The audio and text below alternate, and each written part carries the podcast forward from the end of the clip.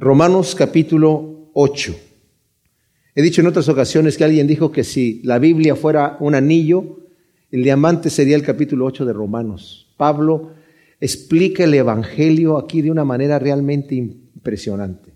Ya nos ha estado él preparando el terreno de una manera muy especial, abriendo diferentes cajas, ¿verdad? Que él mismo nos ha estado mostrando Primero nos dijo que no se avergüenza del Evangelio porque es poder de Dios para salvación a todo aquel que cree y tiene muchos deseos de compartir lo que están compartiendo en la carta, pero también quiere hacerlo personalmente en Roma y como que les está dando una muestra aquí de lo que, de lo que les quiere compartir. Este libro de Romanos es impresionante, realmente les digo, eh, y especialmente este capítulo 8.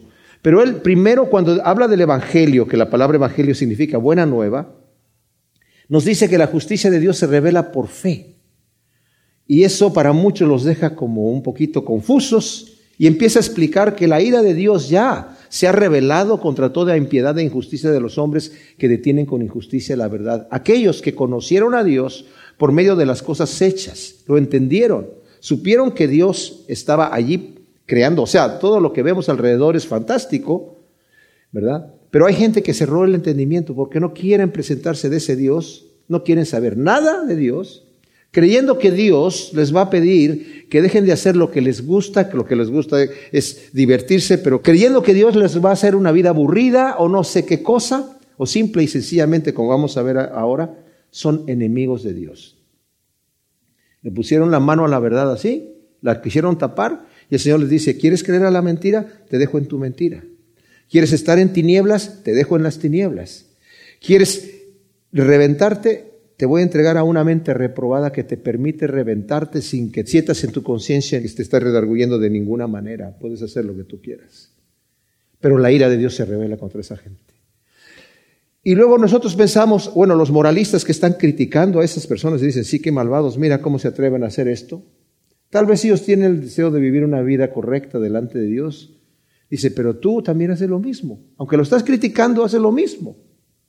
Y por el hecho de que Dios no ha descargado su mano sobre ti, crees que entiende la situación. Tú entiendes, Señor, ¿verdad? Yo estoy tratando, pero no puedo. No, te está dando tiempo para que te arrepientas, pero por tu corazón no arrepentido, atesoras ira. Y ahí abrió como la tercera caja, siendo la primera el Evangelio, la segunda los perversos, la tercera los moralistas. Y luego los religiosos también les dice, ustedes que ya conocen la palabra de Dios, que la predican, que la andan compartiendo con otros y que le dices, no tienes que hacer esto, no puedes hacer esto porque es pecado, no debes hacer este otro, pero tú haces lo mismo. También, tal vez no lo haces de la magnitud que lo hace aquel, pero también lo haces. ¿Tú crees que vas a escapar del juicio de Dios? En realidad, todos están bajo maldición, unos más que otros, pero todos de cualquier manera están fuera y destituidos de la gloria de Dios. Y cuando eso sucede, después nos empieza a decir, no es tampoco porque tú quieras guardar los mandamientos y quieras portarte bien. Entonces yo tengo que echarle ganas.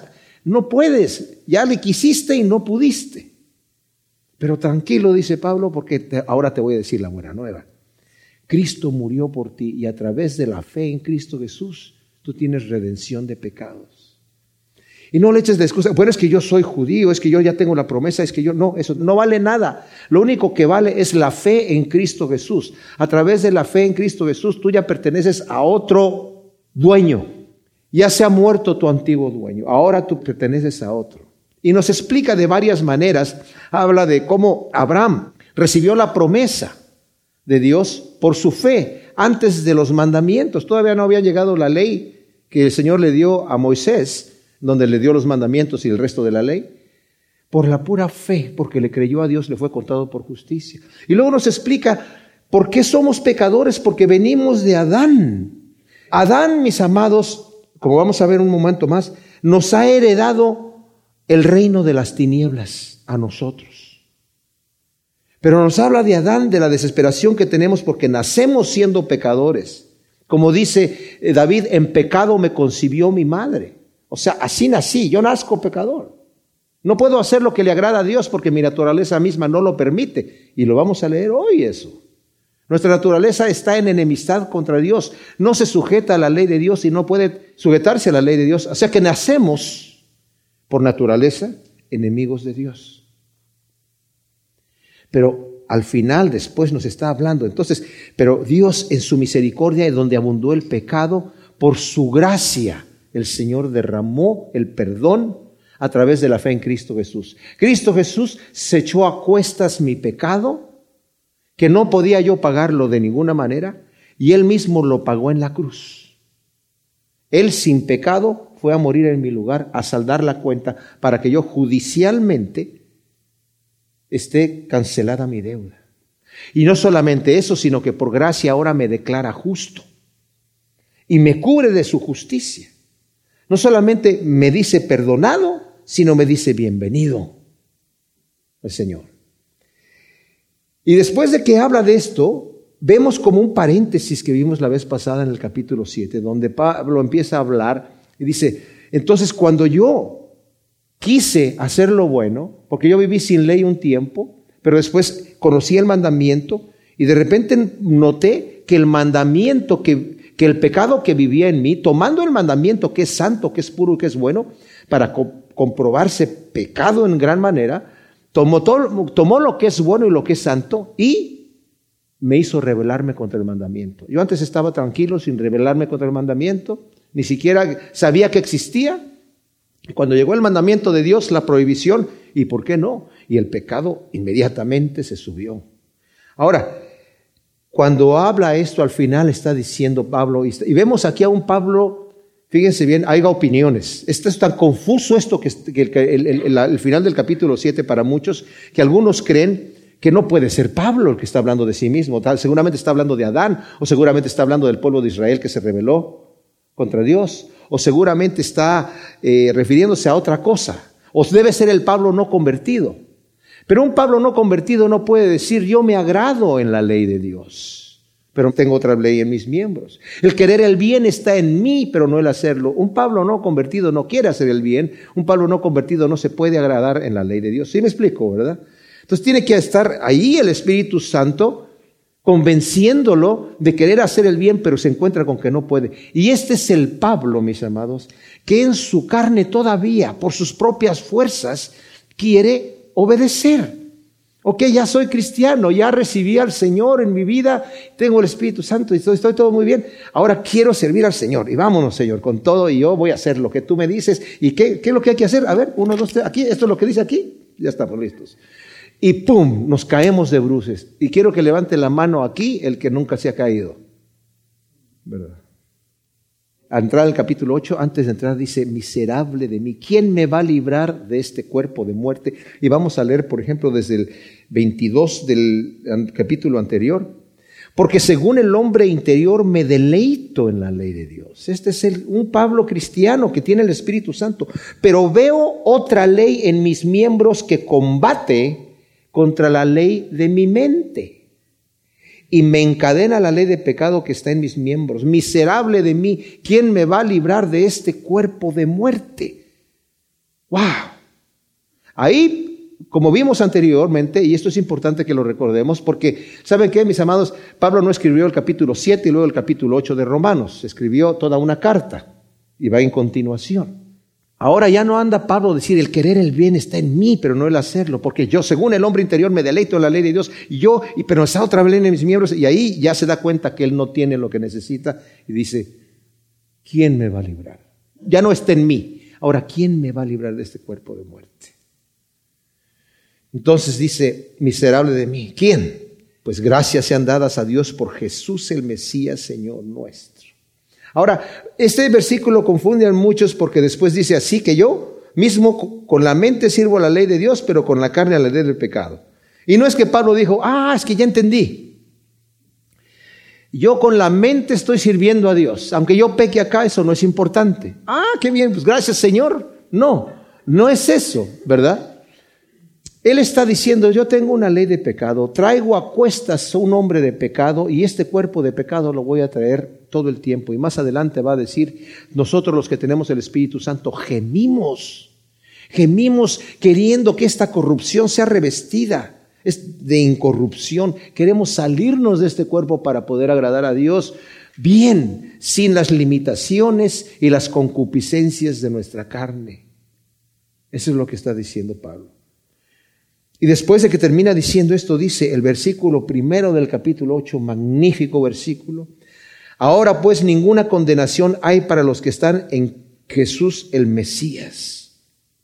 Quiero leer en una versión traducida inglesa, un tanto parafraseada, pero no, no demasiado, que me gustó mucho. Dice, voy a leer del 1 al 4. Por tanto, ya no hay condenación para los que están en Cristo Jesús porque por medio de Cristo Jesús la ley del Espíritu de vida me ha hecho libre de la ley del pecado y de la muerte, porque lo que la ley no podía hacer debido a que era débil por causa de la carne, Dios lo hizo al enviar a su propio Hijo en semejanza de carne pecaminosa, y por el pecado, Él condenó el pecado en la carne para que el justo requisito de la ley se cumpliera en nosotros que no andamos conforme a la carne, sino conforme al Espíritu. Ahora, alguna de sus versiones de la Biblia que están leyendo ustedes, si, están leyendo la Reina Valera, sobre todo la de 1960, ahora pues ninguna condenación hay para los que están en Cristo Jesús. Y luego dice, los que no andan conforme a la carne, sino conforme al Espíritu. Eso está añadido, más bien, en los manuscritos más antiguos, no está allí, y se cree que se copió del versículo 4. Ahí está en el versículo 4, en donde pertenece. No es condicional. No es que Ahora ninguna condenación hay para los que están en Cristo Jesús, pero solo aquellos que andan conforme al Espíritu y no conforme a la carne. Ahí no pertenece porque ahí es condicional, pero en el versículo 4 sí va a pertenecer. Vamos a verlo por qué. Cualquier manera, lo que quiere Pablo dejar claro en nuestra mente, mis amados, y quiero yo también dejarlo claro en la mente de todos nosotros, es que para los que están en Cristo Jesús no hay condenación. No hay condenación ahora, no va a haber condenación después no hay condenación. Estamos libres del juicio de Dios. Ya los que hemos creído en Cristo Jesús, los que estamos en Cristo Jesús, no nos vamos a presentar ante el trono de Dios para ser juzgados. Dice la Escritura que nos vamos a presentar ante el tribunal de Cristo para juzgar las obras que hicimos, con qué intención las hicimos. Si estuvimos haciéndolas para nuestro propio yo, para glorificarnos a nosotros mismos o para glorificar a Dios. Aunque se vieron bonitas por fuera, ¿cuál fue la intención que había dentro? Para recibir o no recibir recompensa, pero no para ser o no salvos, porque ya ninguna condenación hay para los que están en Cristo Jesús. No hay condenación. Hemos sido justificados por Cristo. Cristo murió, resucitó y está a la diestra de Dios y está intercediendo por nosotros. Él está intercediendo por nosotros a la diestra de Dios. Más adelante lo dice aquí Pablo también. Es nuestro abogado defensor. Primera de Juan 2, 1 al 2 dice, hijitos míos, estas cosas os digo para que no pequéis y según hubiere pecado, abogado tenemos para con el Padre a Jesucristo el justo. Él es la propiciación por nuestros pecados y no solamente por los nuestros, sino también por los de todo el mundo. Nuestro abogado. Un abogado siempre quiere que al que está defendiendo presentarlo bien. ¿Verdad? Uno no contrata un abogado para que le diga al juez qué miserable es esta persona, ¿verdad? Nadie contrata un abogado así, sino, no, mire, señor juez, yo sé que esto hizo aquí mi cliente, ¿verdad? Pero en realidad es una buena persona, se, le deslizó porque en realidad él no hace esas cosas, ¿verdad? Así que nos quieren poner un buen abogado, nos va a poner una, en una buena mira, ¿verdad? Bueno, Cristo es nuestro abogado. Cristo es nuestro abogado delante de Dios. No hay condenación. Ahora, si es nuestro abogado, quiere decir que alguien nos está acusando. ¿No es así? ¿Y quién es el que nos está acusando?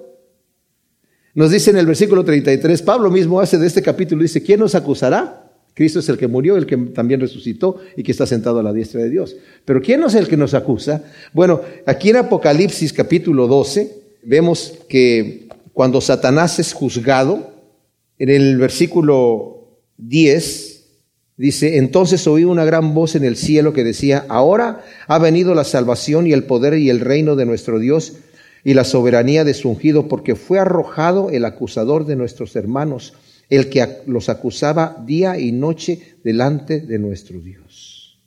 O sea, día y noche nos está acusando, pero Cristo no nos condena, porque no vino a condenar al mundo. En Juan 3, 14, en el Evangelio de Juan 3, 14 al 18, cuando está hablando el Señor con Nicodemo, le dice, como Moisés levantó la serpiente en el desierto, así es necesario que el Hijo del Hombre sea levantado para que todo aquel que en él cree tenga vida eterna, porque de tal manera amó Dios al mundo, que dio a su Hijo unigénito para que todo aquel que en él cree no se pierda, mas tenga vida eterna, porque Dios no envió al Hijo al mundo para juzgar o para condenar al mundo, sino para que el mundo sea salvo por medio de él. Y nosotros vemos que el Señor no condenaba a la gente. De hecho, a los más terribles eh, blasfemos eh, fariseos que estaban ahí, les dijo, yo no los condeno. La palabra que he hablado los condenará en aquel entonces, en el día del juicio. Pero ni siquiera yo los voy a condenar aquí. Cuando eh, llegó la mujer adúltera delante de él y la gente quería apedrearla, el Señor les dijo, bueno, que esté libre de pecado, que tire la primera piedra. Y después empezaron a ir uno por uno. Después el Señor le pregunta a la mujer, ¿dónde están tus acusadores? Se han ido, Señor. ¿Ninguno te condena? No, ninguno. Ni yo te condeno. Ve y no peques más. El Señor no condena a nadie. Dios nunca nos condena. A veces nos sentimos condenados por el pecado, pero Dios nos redarguye de pecado y nos convence de pecado, pero no nos condena. Ahora, un, detalle que hay que entender aquí antes de que pasemos, este versículo primero es, es esencial, mis amados. Hay dos reinos. Está el reino de Dios y está el reino de las tinieblas. El reino de Dios es un reino de luz y de vida. Dios es eterno. No entendemos eso en nuestra mente, pero Dios es eterno.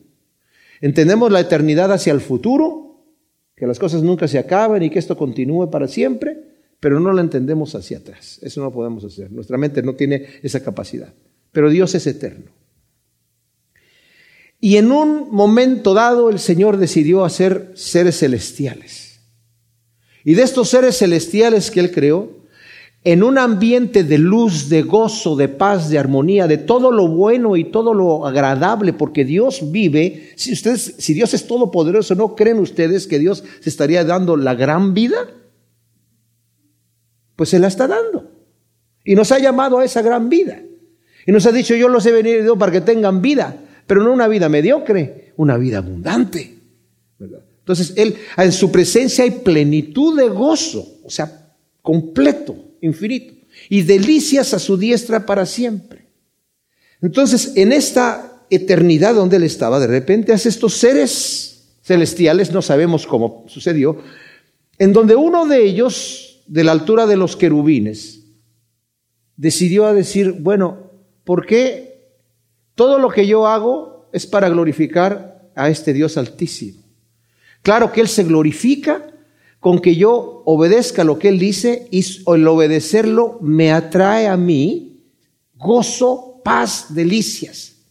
Porque la instrucción de Dios y la verdad de Dios es esa. O sea, quieres ser feliz, quieres realmente vivir la vida en abundancia, aquí está el camino. Cristo dijo, yo soy el camino, yo soy la verdad, yo soy la vida. Yo no me quiero perder, quiero andar por el camino. Yo no me quiero extraviar en la mentira, no me quiero engañar, quiero la verdad. Yo no quiero la muerte quiero la vida. Entonces, Cristo me está llevando. Entonces, en este reino de luz, se levanta uno que dice, ¿por qué no me agrado yo a mí mismo? ¿Por qué tengo que estar agradando a otro? Ya sé qué quiero hacer, quiero irme a los lados del norte y quiero poner mi trono allí, mi reino, y seré semejante al Altísimo. Isaías 14, si lo quieren ver ustedes allí, vemos ahí la caída de Satanás, pero también vemos ahí la historia de lo que sucede. Obviamente aquí está hablándole a un rey, pero es, el tipo de la manera de la profecía que es. Dice el versículo 12 del capítulo 14 de Isaías, ¿cómo caíste del cielo, oh lucero, hijo de la mañana? Lucifer significa esto, lucero, hijo de la mañana. Tú que abatías a las naciones, has sido derribado a la tierra. Tú que decías en tu corazón, subiré a los cielos en lo alto, junto a las estrellas de Dios, levantaré mi trono y en el monte del testimonio me sentaré a los lados del norte. Subiré las alturas de las nubes, subiré y seré semejante a Elión, al Altísimo. Ay, pero tú derribado eres hasta el Seol, a lo profundo del abismo. Increíble. O sea, sucedió que este personaje, y según nos dice en Apocalipsis, donde leímos un poquito más arriba, hablando del dragón, al que lo menciona más adelante, que es Satanás, arrastró la tercera parte de las estrellas, y dice, esos fueron sus ángeles, la tercera parte de los ángeles. También los convenció, vive para ti. No solamente convenció a los ángeles y se convenció él mismo, ¿para qué agrado a otro? Yo me voy a agradar a mí mismo. Convenció a Eva, que no puedes comer de todos los árboles, ¿no?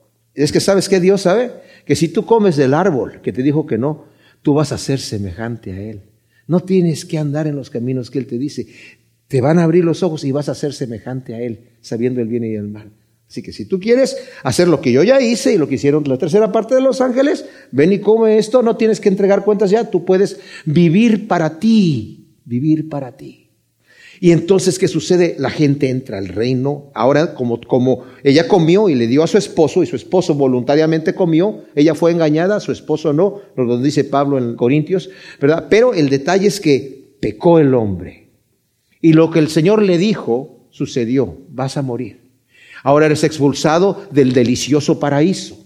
No te quisiste someter a Dios. No es que Dios lo tenía ahí picando piedra, lo tenía disfrutando el paraíso. Ahora vas a picar piedra afuera y vas a estar sometido al mentiroso que no solamente te va a poner a picar piedra para que te ganes tu pan con el sudor de tu frente, sino que te va a engañar y eventualmente te va a matar. Y nosotros nacemos dentro de ese reino de Satanás, en tinieblas, queriendo satisfacernos a nosotros mismos. Pero cuando llegamos a Cristo Jesús, Cristo nos ofrece la libertad pero también nos dice, el que quiera venir en pos de mí tiene que negarse a sí mismo, tiene que quitar eso que tiene allí, tiene que tener una nueva mente, tiene que ser transformado. No, no voy a regenerar lo que está dañado, no lo voy a arreglar lo que está descompuesto. Voy a hacer un de ti una persona nueva. Y junto con hacerte una criatura nueva, todas las cosas que están alrededor de ti te van a parecer nuevas, se van a rehacer todo tu mundo se va a rehacer. Y eso es lo que ha pasado con nosotros que nos hemos allegado a Cristo Jesús. Ninguna condenación hay para los que están en Cristo Jesús. En el momento que nosotros aceptamos a Cristo como nuestro Salvador, pasamos del reino de las tinieblas al reino de la luz de Dios. Del reino de la muerte al reino de la vida. Del reino de la mentira y de la confusión al reino de la verdad. Ninguna condenación hay para los que están en Cristo Jesús. Bueno, pero ¿qué pasa con nuestros cuerpos carnales? ¿Qué pasa con el querer el bien está en mí y no hacerlo? Es que en eso tiene que ver el Espíritu Santo operando en nosotros. Y esto lo vemos justamente en la parte que sigue. Entonces, Pablo nos ha dicho, el primer versículo del capítulo 8, ahora pues ninguna condenación hay para los que están en Jesús el Mesías nos asegura primeramente, después del desesperante grito, miserable de mí, ¿quién me librará de este cuerpo de muerte? Me dice, ahora que estás en Cristo Jesús, tranquilo, no hay condenación. Esa es tu posición, fíjate, esa es tu posición judicial. Cristo, según nos dice la Escritura, clavó el decreto que estaba en contra nuestra. Un decreto que se escribió en el momento que yo pequé. Fíjense cómo es la confusión del reino de las tinieblas. Satanás no solamente se revela contra Dios queriendo hacer su propia voluntad, y el, cualquier persona que se revela contra Dios, todo lo que es bueno, todo lo que es agradable, todo lo que es delicioso, todo lo que es eh, de vida, de salud, de verdad, se desaparece. Porque con las cosas con Dios, mis amados, es blanco o negro. O estoy con Él o estoy sin Él. O recojo con Él o desparramo. No hay punto muerto. Si yo no estoy con Cristo Jesús, estoy en todo lo que es negativo.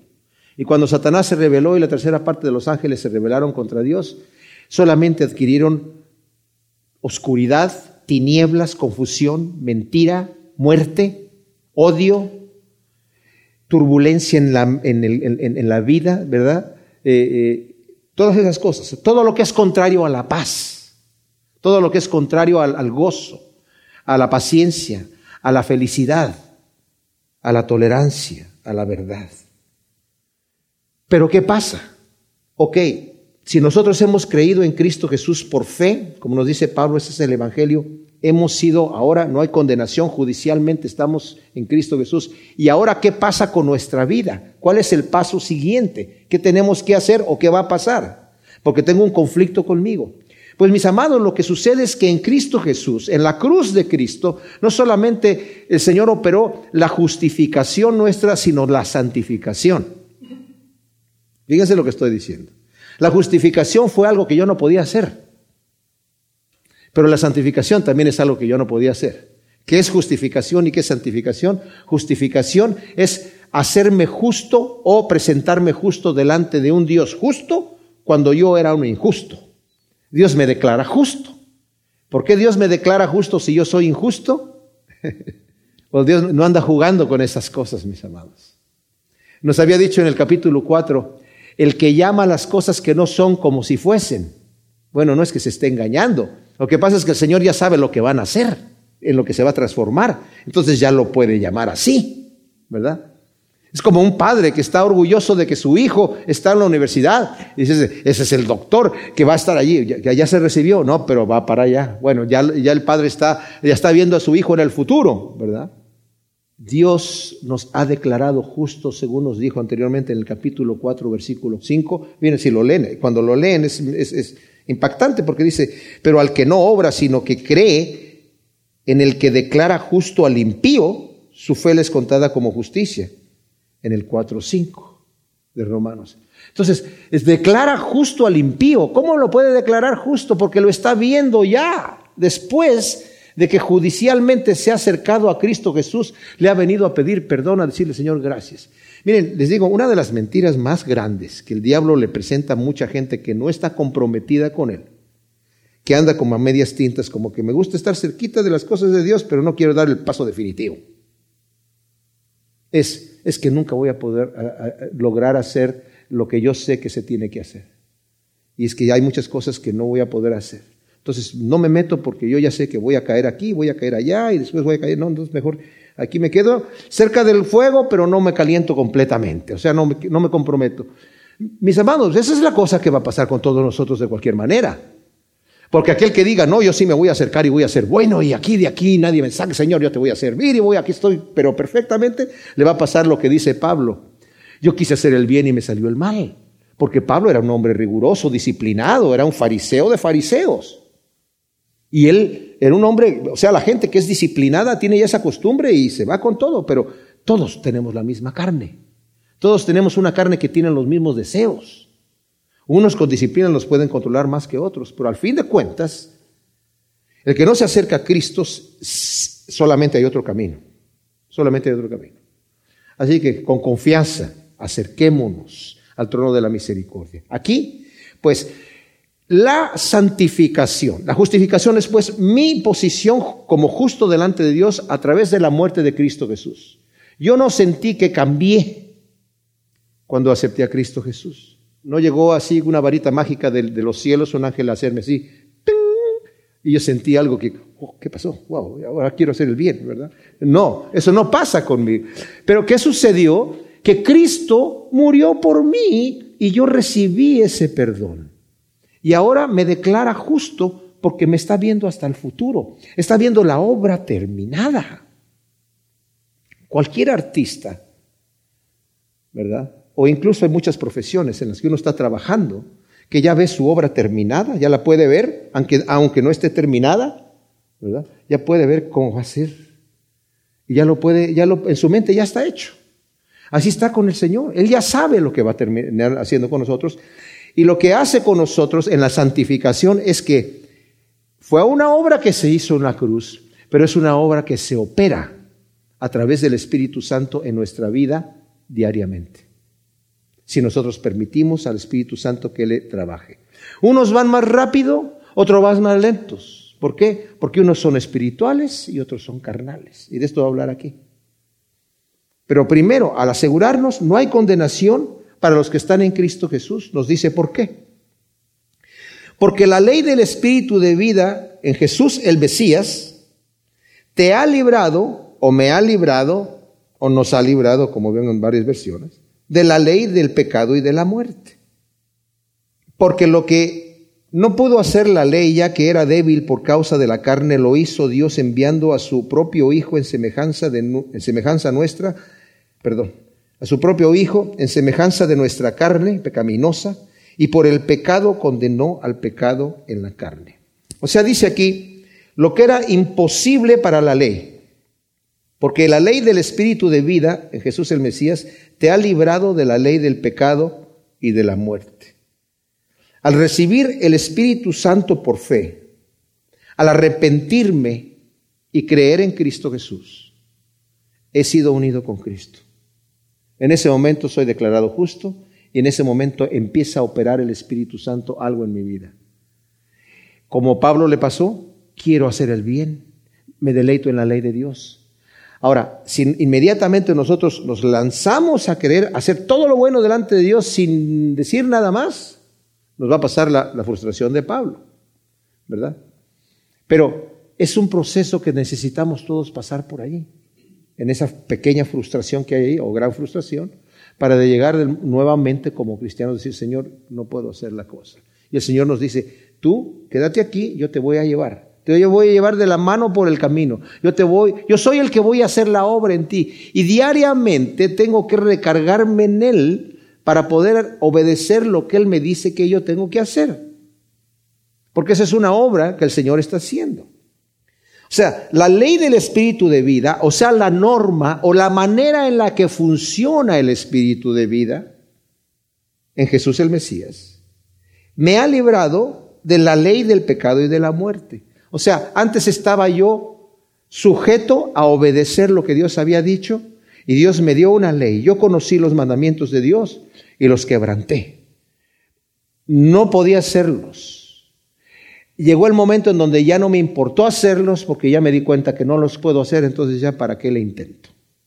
Pero en el momento que me acerqué a Cristo Jesús, condenado porque yo no podía hacer los mandamientos, el Señor me perdona, me, me, me, me justifica y todavía me dice, los mandamientos, olvídate de los mandamientos por ahorita. No pienses en eso, no pienses en todos los reglamentos y todo lo que tienes, cómo te tienes que portar. Estás libre de esas listas de, de, las cosas que puedes hacer y de las que no puedes hacer. Pablo en otra ocasión dice, todo me es lícito, pero no todo me conviene. ¿Todo me es lícito? Bueno, está hablando de que ya no vivo bajo un reglamento de ley, pero no todo me conviene, hay cosas que me van a destruir. Y hay cosas que me pueden incluso separar eternamente de Dios. Entonces yo tengo que ser sabio, no me voy a dejar de dominar por ninguna cosa que me separe de Dios. Pero por el momento, la ley del Espíritu de vida que hay en Cristo Jesús me ha librado a mí de la responsabilidad y de lo, que la ley iba a hacer en mí, todas esas listas de mandamientos. ¿Por qué? Porque lo que no pudo hacer, aquí me dice por qué, el por qué sucede eso. Porque lo que no pudo hacer la ley, ya que era débil por causa de la carne, lo hizo Dios enviando a su propio Hijo en semejanza de nuestra carne pecaminosa y por el pecado condenó al pecado en la carne. La ley era incapaz de justificar o santificar al hombre caído. O sea, yo quería obedecer y la ley llega con el mandamiento y digo, entonces yo al hacer esto ya, esto me justifico, sí. Y si lo sigues haciendo te vas a santificar, o sea, vas a, portarte cada vez mejor. Y cuando llega la ley, la ley se encuentra con que yo no puedo. Mi carne no puede hacer eso. El mandamiento me queda muy, muy grande. No lo puedo obedecer. El problema con los judíos es que creían que estaban obedeciendo la ley y la recortaban, le cortaban las esquinas y le cortaban al final hacían una, un, cualquier otra cosa, ¿verdad? Que cubrían con sus, eh, todos sus reglamentos y todas sus costumbres lo que era la ley, la tapaban, la anulaban, la contradecían. Entonces, la ley era débil, no me podía cambiar. No me podía hacerme portar bien, no me podía hacer la voluntad de Dios. Ahora lo hizo Dios enviando a su Hijo en semejanza nuestra, en semejanza de nuestra carne pecaminosa. No que nació con nuestra carne pecaminosa. O sea, me explico, no nació en una naturaleza caída, pero sí como un ser humano. La Virgen María fue llena del Espíritu Santo y concibió de parte de Dios la mitad de la célula que le faltaba para crear de allí el cuerpo humano natural de nuestro Señor Jesucristo. Y notemos un detalle. Los hijos llevan, genéticamente la sangre del Padre. La sangre que Cristo tenía, que es la vida de la carne, era la sangre del Padre Celestial. La sangre derramada en la cruz fue la sangre de Dios, literalmente hablando. Entonces, eh, al enviar al pecado, el Señor dice aquí, envía a su propio Hijo, pero fíjense lo que quiero eh, leerles como dice este Ernesto Trencher, que es un eh, tremendo maestro de la palabra que ya está con el Señor. Por algo gemía el hombre desgraciado del capítulo 7, que decía miserable de mí, porque procuraba someter a la acción de la ley una bestia indomable que no solo no se sujeta a ella, sino que es incapaz de hacerlo por su misma naturaleza. O sea, la ley estaba tratando de someter a una bestia indomable que es mi, carne. Y no podía, no podía. Pero Cristo, ¿verdad? en semejanza de carne de pecado, o sea, que vivió como hombre pero sin pecado. Vino a entendérselas con el pecado. Cuando dice y por el pecado, o sea, vino a enfrentarse con el pecado, a entendérselas con el pecado. ¿Y qué hizo con el pecado? Se lo echó al hombro y lo clavó en la cruz. Mató la muerte. Como dice Lutero, la cruz de Cristo es el pecado del pecado. Pecado que significa errar. La cruz de Cristo es el error del pecado, el pecado del pecado y es la muerte de la muerte. Mató la muerte en la cruz, se la echó al hombro y al morir Cristo Jesús hizo eso. E hizo que ahora que el Espíritu Santo mora en nosotros, va a hacer, mis amados, que podamos nosotros vivir las vidas que no podíamos vivir antes. Para que la exigencia de la ley, dice, primero condena el pecado de la carne. ¿Por qué? El pecado de la carne tenía que ser condenado, mis amados, porque el pecado está condenado. Entonces, al condenarlo en la cruz, el pecado queda saldado el pecado que necesitaba ser castigado, nuestro pecado, lo toma, digamos, cuando llegamos nosotros al Señor, lo absorbe ese pecado, nos lo quita a nosotros, lo toma a Él, siendo sin pecado, no se contamina. Ustedes sabían que, por ejemplo, estaba prohibido tocar a un leproso. Se contaminaba la persona. Pero cuando el Señor sanó a los leprosos, a uno lo tocó Y pero yo tengo los judíos que todos que estaban ahí estaban como, uh, uh, no, no, no, no, y el Señor lo tocó, pero no se impurificó, Él purificó al leproso. Entonces, cuando el Señor me tocó a mí, yo me acerqué al Señor, absorbió mi pecado, Él no se contaminó, pero cuando tenía la carga de nuestros pecados sobre Él, el Padre lo tuvo que abandonar en la cruz, de manera que dijo el Señor Jesús en la cruz, Padre, ¿por qué me has abandonado? Pues lo abandonó porque traía nuestro pecado y Dios no tiene comunión con el pecado. Y mató el pecado, mató el pecado, para que la exigencia de la ley fuera cumplida en nosotros que no andamos conforme a la carne, sino conforme al Espíritu. La exigencia de la ley era someternos a los mandamientos y a la voluntad de Dios. Ahora, el resto del capítulo, Pablo nos va a hablar de la manera que nosotros debemos vivir. Pero fíjense lo que dice aquí. Ahora sí, ahora sí aquí va lo que dicen por los que no viven según la carne, sino según el Espíritu. No andamos conforme a la carne. ¿Por qué no andamos conforme a la carne si todavía somos pecadores? Porque ya tenemos el Espíritu de Dios en nosotros. Les digo una cosa, el que anda en la carne, así literalmente, y puede que haya personas en la iglesia que vienen que creen que son cristianos. El verdadero cristiano cuando peca, se siente mal. El Espíritu de Dios que está en él lo redarguye y le hace sentirse mal. Y se siente miserable. El hombre carnal le agrada haberlo hecho, lo ve como una conquista del pecado. Se lo cuenta a sus amigos y se ríe y se goza. Y no hay, no hay, no hay ningún problema. Ahí es donde podemos saber si estamos allegados a Cristo, si tenemos el Espíritu de Dios o no. Y luego dice, porque los que viven según la carne tienen la mente en las cosas de la carne, pero los que viven según el Espíritu en las cosas del Espíritu. O sea, ¿en qué pensamos nosotros? ¿Qué es lo que ocupa nuestra mente todo el día? Ahí vamos a darnos cuenta qué somos. Ojo, aquí se puede referir a una persona que no es cristiana y por eso piensa en las cosas de la carne. O puede referirse también a un cristiano que se ha alejado tanto de las cosas de Dios, que tiene el Espíritu, pero está acostumbrado a contristar al Espíritu Santo, está acostumbrado a, nunca dejar que el Espíritu tome control, sino está haciendo puras cosas de la carne, entonces se despierta y a ver ahora cómo voy a satisfacer mi carne, contristando el Espíritu. Está en el abismo, está en la frontera todo el tiempo, viendo ¿Cuánto del mundo puedo yo hacer sin estar del otro lado? Está jugando con su vida. Está jugando con su vida. Porque la manera de pensar de la carne es muerte, pero la manera de pensar del espíritu es vida y paz. O sea, tiene que ver la forma que yo pienso. Porque la manera de pensar de la carne es enemistad contra Dios, pues no se sujeta a la ley de Dios porque tampoco puede, como acabamos de leer que dijo Trencher. Esa bestia indomable que, que no se sujeta a la ley de Dios porque no quiere, y porque no puede, porque es enemigo de Dios. Si tú no eres enemigo de Dios, si no estás en enemistad contra Dios, posiblemente tienes el Espíritu Santo morando en ti. Pero puede que estés en medio del camino que todavía no te has decidido y es el momento de hacerlo. Porque la manera de pensar de la carne es enemistad contra Dios. Así que los que están en la carne no pueden agradar a Dios. Entonces volvemos al principio que vimos en el huerto, al, pecado de, Satanás. Vemos, el, nuevamente regresamos al yo. Los que andan en la carne no pueden agradar a Dios. ¿Me interesa agradar a Dios o me interesa agradarme a mí mismo?